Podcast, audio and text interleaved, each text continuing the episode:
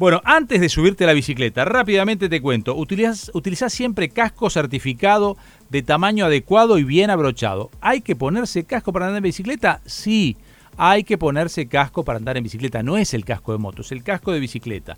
Hay de diferentes talles, tenés que buscar el más adecuado para vos. Al colocarlo, el borde del mismo debe estar uno o dos dedos por encima de las cejas. Calculá, pones uno o dos dedos y ahí debería empezar el casco. Si mirás hacia arriba, debes ver el borde del mismo. O sea, levantás los ojitos, no la cabeza porque la cabeza se acompaña con el casco. Los ojitos, si lo pusiste bien, levantás los ojitos y ves el borde del mismo. Al ajustar las correas, tienen que entrar uno o dos dedos entre la barbilla y la cinta. Uno o dos dedos. Yo estoy haciendo los gestos acá, pero estoy tratando que ustedes los entiendan.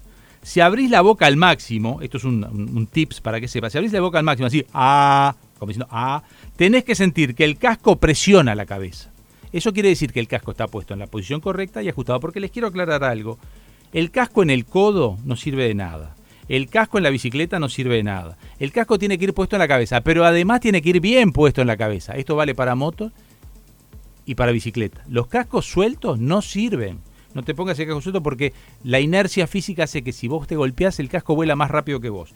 Si el casco cuenta con regulador posterior, ajustalo correctamente. ¿Pronto? ¿Les quedó claro lo del casco? Bueno, otros elementos de seguridad.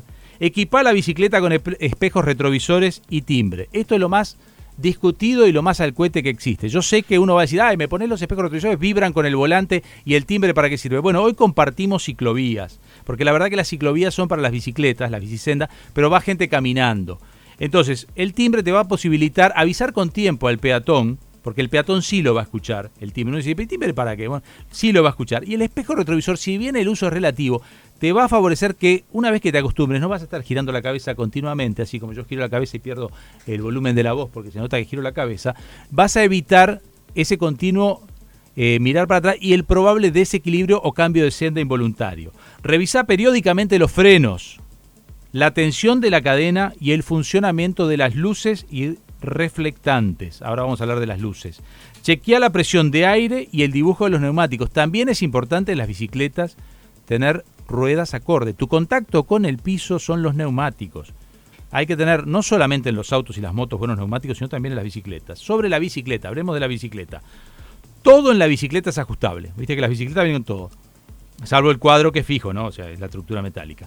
Por eso es importante verificar que el tamaño del cuadro sea el adecuado para vos. No cualquier bicicleta le sirve a cualquiera. Es decir, el tamaño del cuadro va acorde a tu complexión física. Eso la mayoría de la gente no lo sabe y se compra la bicicleta porque le gustó, la vio por el precio. Es válido también, pero si pudieras, lo ideal es que te compres la bicicleta que es para vos. Para lograr una posición cómoda para andar en bicicleta tenés que regular altura y posición del asiento y manubrio. Para chequear la altura óptima del asiento, te voy a dar una pista. Poné los pedales perpendiculares y mira que la pierna que queda más abajo queda estirada. Eso es fundamental. O sea, un pedal está arriba y otro pedal está abajo. Eso es fundamental. Te porque en la pared te sostiene alguien. Porque tenés este todo el, todo el recorrido de la pierna que, va girando y te puedes destrozar las rodillas. Ahí va. mal sentado. Como en realidad estás apoyado en una pared y vos lo que tenés es un pie apoyado en el pedal de arriba y otro pie en el pedal de abajo y como ya te dije, lo que tenés que mirar, que la pierna que queda más abajo quede estirado, esa es la altura que te corresponde, si está bien el cuadro, si no está bien el cuadro ahí ya hay algunos problemitas, pero está, vamos a seguir de largo. Pedaleá hacia atrás. Si se mueve tu cadera, es que el asiento está muy alto. Además de la pierna, si además sentís que se mueve la cadera, es que el asiento está muy alto. Este, bueno, después eh, los brazos sobre el manillar deben estar apenas flexionados. Apenas flexionados y los frenos alineados siguiendo una línea imaginaria entre las muñecas y los hombros. Esta es más difícil de explicar sin verlo, pero bueno. En movimiento, ya nos vamos al tránsito. En movimiento. Respetar las normas de tránsito, están hechas para eso, es decir, eh, es clarísimo que vos sos uno más en el tránsito. Si hay un semáforo en rojo, está en rojo. Si está en amarillo, para vos bicicleta, tené cuidado que vos demorás más en cruzar con amarillo. Bueno, recordá que sos un usuario más de la vía. Conducí en forma predecible. ¿Qué quiere decir esto? No solo estás vos. El que viene atrás tuyo, vos sos endeble, sos un, sos alguien en bicicleta que en, caso de un impacto no tiene protección como tiene un auto, un camión, un, un ómnibus. Tu masa es mucho menor. Manejar en forma predecible, no zigzaguees, conservar el carril. Esto claro en los lugares en donde no hay ciclovía. Por favor, donde haya ciclovía o bicisenda, usa la ciclovía y la bicisenda. No tiene sentido que hay calles que tienen ciclovía y seguimos viendo ciclistas por la calle. No puede ser, no puede ser, la verdad que no puede ser. Tampoco puede ser que haya autos que bloqueen la ciclovía o la bicisenda. Eso es otro tema. Eh, los espejos retrovisores antes de cambiar de carril. Si te acostumbraste a usarlos, si no, bueno, trata de, de siempre mirar hacia atrás. Evita los puntos ciegos. ¿Qué es el punto ciego? Es decir, vos vas al lado de un auto y vos crees que el auto tiene que hacer lo correcto y verte, pero los autos tienen puntos ciegos, los ómnibus tienen puntos ciegos. Hay un espacio en donde eh, el conductor tendría que girar la cabeza para ver que hay, si hay algo ahí, pero capaz que no lo hace porque él está manejando, miró el espejo retrovisor y no te vio. Bueno, o sea que evita los puntos ciegos. Si circulás sobre los laterales de los vehículos, tené cuidado de estar en un lugar en donde te vean. Bueno, obviamente no haga más eso de que cuando hay un semáforo en rojo se te aparece la bicicleta por el costadito pegado al cordón y va ganando espacio y modalidad. Vos también ocupás un espacio en la vía de circulación. Anticipate eh, a la posibilidad de quedar encerrado por otros vehículos. Maneja proactivamente, trata de cuidarte porque, vuelvo a lo mismo, estás en clara desventaja con respecto a tu seguridad en la, en la circulación vial. Distancia de seguridad, a ver si lo entendemos. Mantener un metro de distancia con los vehículos estacionados un metro de distancia.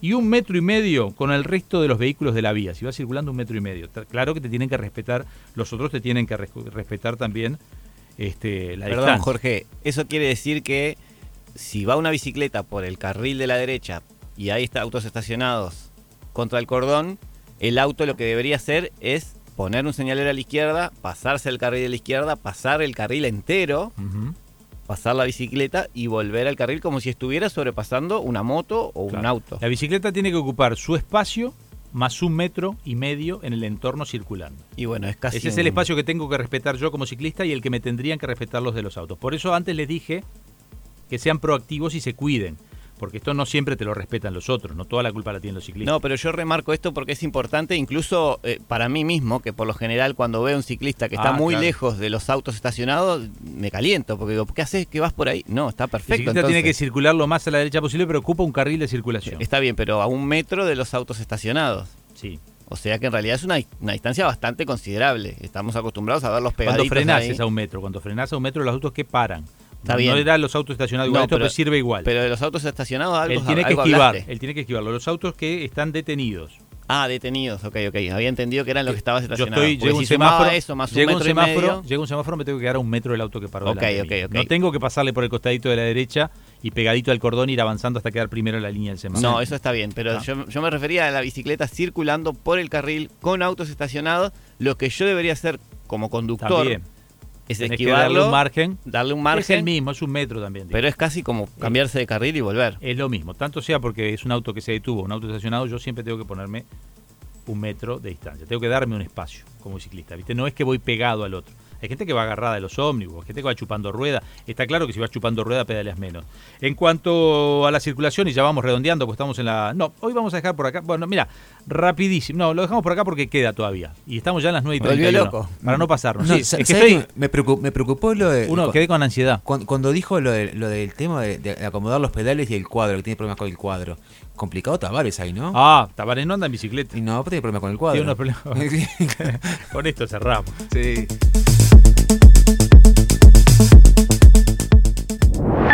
Líneas, el periodístico de FM Hit.